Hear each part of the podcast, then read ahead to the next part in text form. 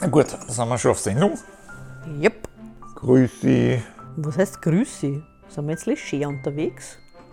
Naja, ist alles, alles ein bisschen mühsam da. Hallo?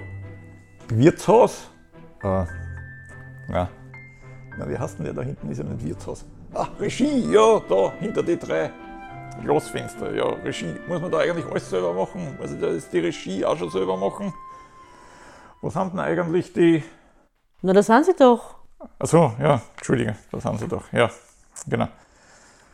Also, ja, zu Episode 6 hat uns jetzt glücklicherweise, muss ich fast sagen, der erste Shitstorm erreicht. Wir haben da wieder Dutzende von Zuschriften bekommen. Von wem? Äh, mal schauen. Hm, Doro, Captain Doro, Doro, Doro. Äh, ja, okay. Schaut aus, es ist alles Captain Doro, ja. Ihr könnt's ja nicht, schreibt. Das, was nachher kommt, will ich gar nicht sagen. Hey, ihr Blödern! Hm, Der Rest ist wieder nicht jugendfrei. Ihr seid ja wirklich ein paar. Äh, naja, okay, ist vielleicht jetzt nicht so gutes Thema, vielleicht sollte man das jetzt irgendwie lassen. Ne? Und dann haben wir noch eine Zuschrift bekommen von einem gewissen Smoothie. Erster Offizier, Mat. Naja, war nicht Smoothie. Erster Martin der Kombüse, ja. Vielen Dank für eure geniale Episode 6, steht dort zu lesen. Es ist euch ein Geniestreich gelungen. Endlich Schluss mit dem langweiligen Gelaber. Weiter so, Jungs und Mädels. Na, das, das, das ist doch Motivation pur, oder? Das ist ja wirklich ein Traum. Ne? Also danke, danke Rudi, aber wir wissen, dass du das bist, auch wenn du mit Smoothie unterschreibst. Das ist, ja, danke auf jeden Fall. Und dann hat uns noch eine Hörerin, das bezieht sich nur auf Episode 5, hat uns noch angeboten, dass sie uns ihre Leiter zur Verfügung stellt. Sie hat eine 6 Meter Leiter, also wenn wir den in der Mitte auseinanderschneiden, denke ich mal. Drei Meter für mich, drei Meter bleiben ihr. Wunderbar. Perfekt. Naja, ich habe mir eigentlich gedacht, wir könnten auf jede Wand eine 3 Meter Leiter stellen. Wir, wir brauchen dann aber nur einen, der uns umeinander schiebt, wenn wir oben stehen. Ne? Wäre nicht schlecht, ja. Das heutige Thema, wofür das wir uns entschieden haben, war oder ist, Lachen ist gesund. Nein? Stimmst mir nicht zu? Oh ja, ich stimme da schon zu, aber das hört sich schon so an wie so ein Rezept, so, so Lachen auf Rezept, auf Krankenkasse sozusagen. Auf Rechnung von Thalia. naja, es muss ja nicht immer das schenkelklopfende Lachen sein, habe ich mir gedacht. Es kann ja auch das Schmunzeln sein, denn viele Bücher regen ja durchaus zum Schmunzeln an. Das stimmt. Was war eigentlich so das, das Witzigste, was da jetzt spontan, sp- ganz spontan in den Sinn kommt? Egal jetzt, ob wirklich Lachen oder Schmunzeln, was war das Witzigste, was da, da einfällt, was du gelesen hast jemals? Wir haben vorher schon darüber gesprochen, aber es war wirklich die Tante Jollesch von Friedrich Thorberg. Ja, ich weiß noch, ich habe das gelesen, als ich immer im Zug unterwegs war, auf die Uni. Ich habe mir dann immer umgeschaut, ob ich eh halbwegs weit weg sitze von den anderen Passagieren im Waggon in der Bahn, weil ich mir gedacht habe, die glauben wahrscheinlich, ich habe einen Vogel, wenn ich dann plötzlich loslache, aber es ist wirklich, es ist wirklich zum Lachen. Also die Tante Jollesch oder der Untergang des Abendlandes in Anekdoten ist wirklich empfehlenswert. Also eine Anekdotensammlung mit Prominenten, mit weniger Prominenten, in denen Thorberg eben die absurdesten Dinge schildert und viele Österreicherinnen und Österreicher, Wiener und Wienerinnen werden bestimmt den berühmten Ausspruch kennen aus der Tante Jollesch, was ein Mann schöner ist wie ein Aff, ist ein Luxus. Ah, von dort ist das, ja. Von dort ist das. Also absolut empfehlenswert. Ein Studienkollege hat mir damals gesagt, wenn wir noch studiert haben, hat er gesagt, seine, derzeit- seine damalige Freundin hat er gesagt, sie liebt Luxus. Okay, im Zusammenhang mit Irma ist das natürlich auch eine Frage mit einer, ne, wo der Luxus jetzt so aber wurscht. Das wahrscheinlich liegt im Auge des Betrachters. Das ist wahrscheinlich die Geschichte. Das ist ja dezidiert eine Anekdotensammlung und es gibt halt welche, die bleiben dir ewig, ewig im Gedächtnis. Auch die Sache mit, den, mit dem Egon Erwin Kisch. Der Egon Erwin Kisch ist ja eine sehr bekannte Figur, ein Reporter zu deinem Leidwesen, Harald. Aber der damals auch diese Spionagegeschichte da aufgedeckt hat äh, in der K&K-Armee per Zufall eigentlich. Die Papiere, die damals vom Oberst Redl weitergegeben worden sind. Also er war ja da auch beteiligt daran an dem, an dem Aufdecken mehr oder weniger. Der ist ja damals erpresst worden, der Oberst Redl, nicht? und hat dann sozusagen an die Russen weiterverraten. Pläne der K&K-Armee war da beteiligt, meines Wissens, rein, rein zufällig. Also die Geschichte war, glaube ich, die, wenn ich mich recht entsinne, dass der Kisch zu einem Fußballspiel geschickt worden ist.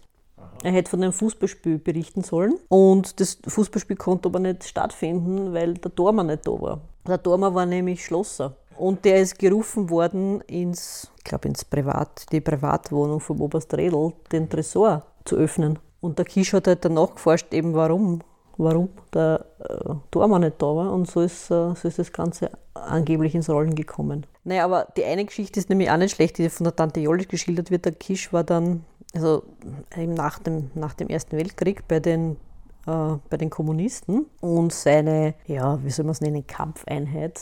Ja, wir wissen ja zwischen den Kriegen in Österreich, diese Auseinandersetzung zwischen den Linken und eher den Konservativen, wo dann auch kommunistische Teile eine Rolle gespielt haben. Und der Kisch und seine Einheit sozusagen sollte die neue Freie Presse besetzen.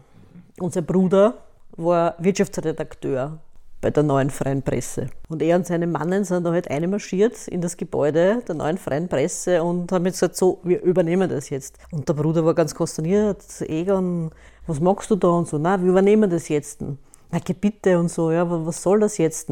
Na, wir übernehmen das jetzt. Also sein Bruder sagt dann, gut, Egon, ich weiche der Gewalt, aber eins sage ich dir, ich schreibe es noch heute der Mama nach Prag. Woraufhin dann der Egon Erwin Kisch zu seinen Leuten gesagt hat, Burschen, Abmarsch. Also die Mutter Kisch muss auch eine Persönlichkeit gewesen sein. Ja? Und, der, und der Egon Erwin Kisch dürfte auch sehr gerne ähm, wie sagen, gespielt haben, Karten gespielt haben. Und er war halt kein begnadeter Kartenspieler. Er hat halt öfter verloren, als er gewonnen hat. Und die Mutter Kisch hat dann einmal zu ihm gemeint, was setzt du dich hin, Kartenspiel mit Leuten, die sich hinsetzen, Kartenspiel mit dir? äh, ich habe jetzt vielleicht ein bisschen sozusagen anklingen lassen, wie das bei der Mutter Kisch geklungen hat, sollte sich jemand äh, irgendwie auf die Zehen getreten fühlen dadurch. Entschuldige ich mich natürlich. Aber man, man, wenn man das liest, hört man das so.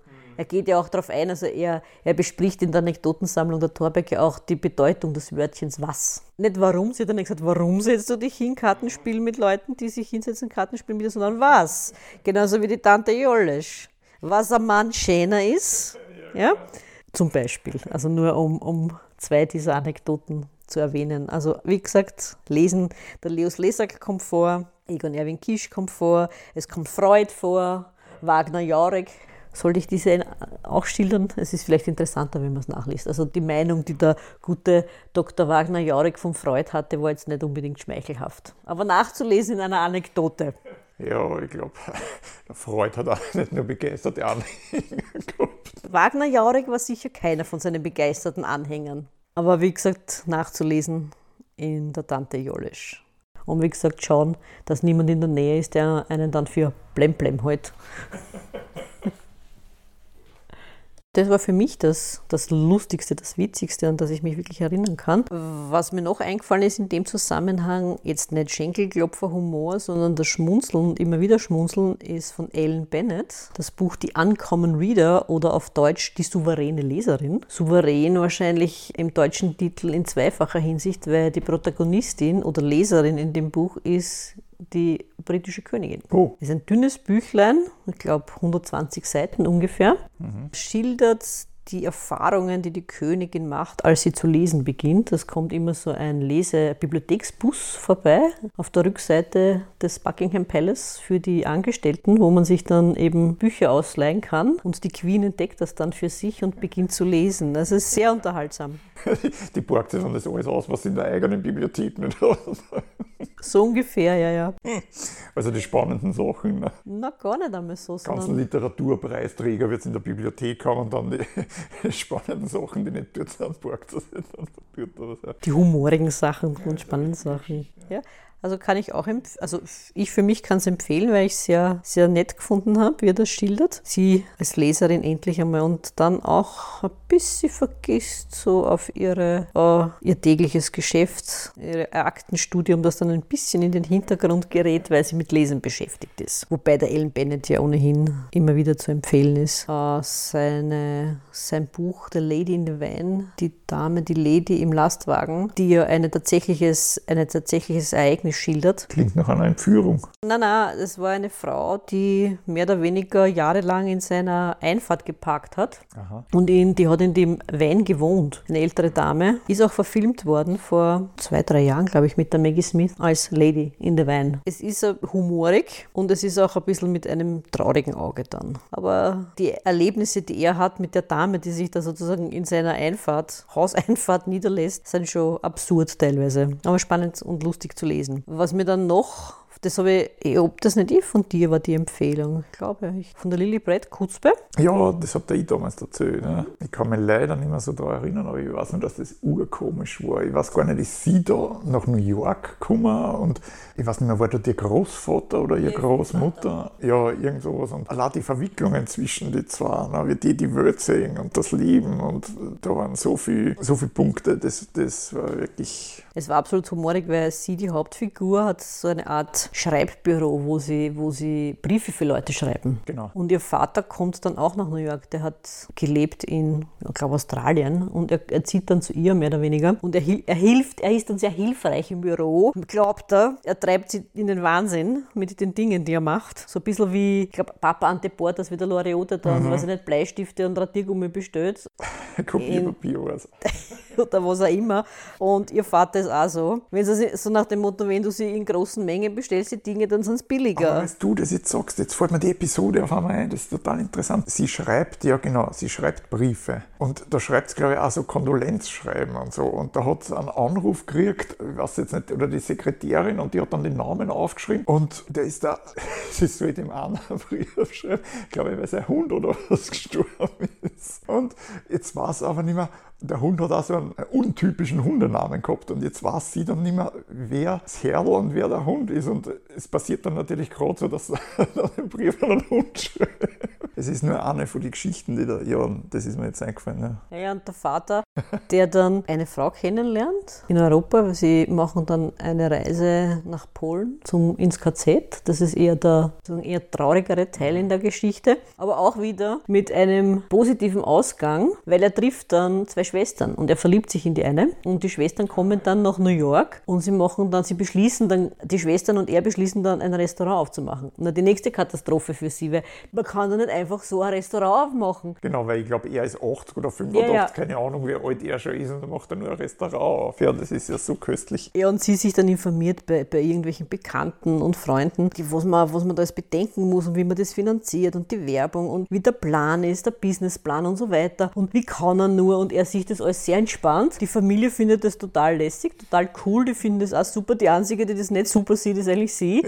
ja, genau. Und ja, ich will, nicht, ich will nicht vorgreifen, wie das ausgeht. Sollte man sich anschauen. Wer nicht so gerne drüber liest, kann sich auch den Film anschauen. Ist im deutschen Fernsehen gelaufen, auch mit deutschen Schauspielern unter dem Titel Kutzbe, Klops braucht der Mensch, mit Dieter Hallervorden als Vater. Ja, passt wahrscheinlich sicher gut für die Rollen. Glaube ich auch. Und ein Buch, das wir beide auch kennen, das du jetzt vor kurzem gelesen hast, ist ein Krimi. Allerdings gibt es den nur in Englisch, ist noch nicht übersetzt worden. Bin ich auch nicht sicher, ob die Autorin jemals ihre Krimis ins Deutsche übersetzt bekommt. Von der Ruth Dudley Edwards, Kill the Emperors. Du bist ja nicht meiner Meinung, dass es politisch unkorrekt ist. Ja, du sagst immer, es ist politisch unkorrekt. Ich habe selten so etwas politisch Korrektes gelesen da. Das war also großartig. Also das war stellenweise ja nur zum Kugeln, habe ich jetzt gefunden, ne, wenn da die Protagonistin, die Jack, da sagt, ja, ja, weil es geht um moderne Kunst und wenn sie dann sagt, ja, in der Tate Modern, es hängt ja wirklich nur Schrott dort. Und dann denke ich mir wieder, ja, das ist, ah, ja, über Kunstname, wir wollen da jetzt nicht über Kunst diskutieren, aber so politisch unkorrekt habe ich jetzt nicht gefallen. naja, politisch unkorrekt in dem Sinn, dass jeder sagen würde, dass es wahrscheinlich politisch unkorrekt ist. Die Autorin, glaube ich, selber sagt das ja auch von ihren Büchern. Nein, das muss ja sagen. Ja, ja, dass sie politisch unkorrekt sind, was ich eh in Ordnung finde. Ich fand sie auch total witzig. Das Buch, den Krimi für einen Krimi, war sehr humorvoll. Weil wenn du so sagst wie ich jetzt, ja, es war total humorvoll für einen Krimi. Ne? Weil wenn du so sagst wie ich jetzt, ja, ich habe das politisch korrekt gefunden, weil dann unterstützt der nächste, ja, der hat es wieder nicht verstanden, der hat nicht checkt und darum muss er die Autorin eigentlich sagen, ja, das ist eigentlich absichtlich so, weil sonst gibt gibt es wieder die Kritiker und die, die alles besser wissen und sagen, naja, die schreibt da so ein Ding hier. Und man weiß ja, eh, es gibt ja Autorinnen in Österreich, ne, wo sagt immer, ja, und keine, keine Klischees verwenden und weiß ich nicht was. Ne? Und dann ist man bei dem letzten Buch von ihr, habe ich da im Standard oder in der Presse ist gestanden, sie schreckt sogar vor Klischees nicht zurück. Ne? Das ist natürlich, man kann das immer von zwei Seiten sehen oder so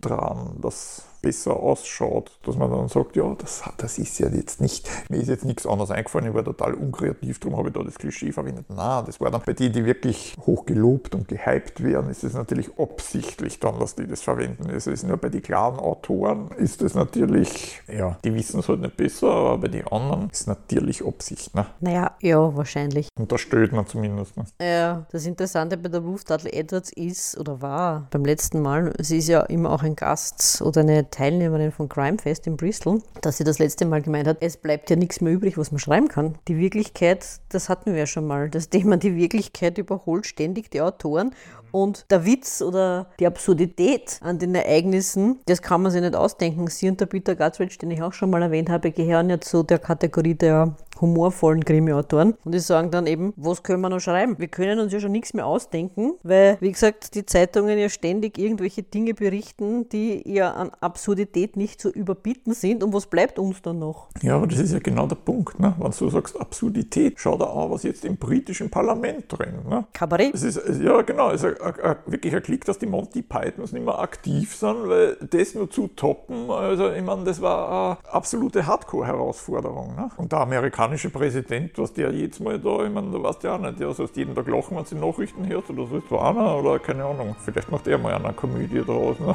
Sicher keine schlechte Idee. Vielleicht schafft das nur selber, dass er da mitspielt. Wer weiß, ich würde nichts für unmöglich halten.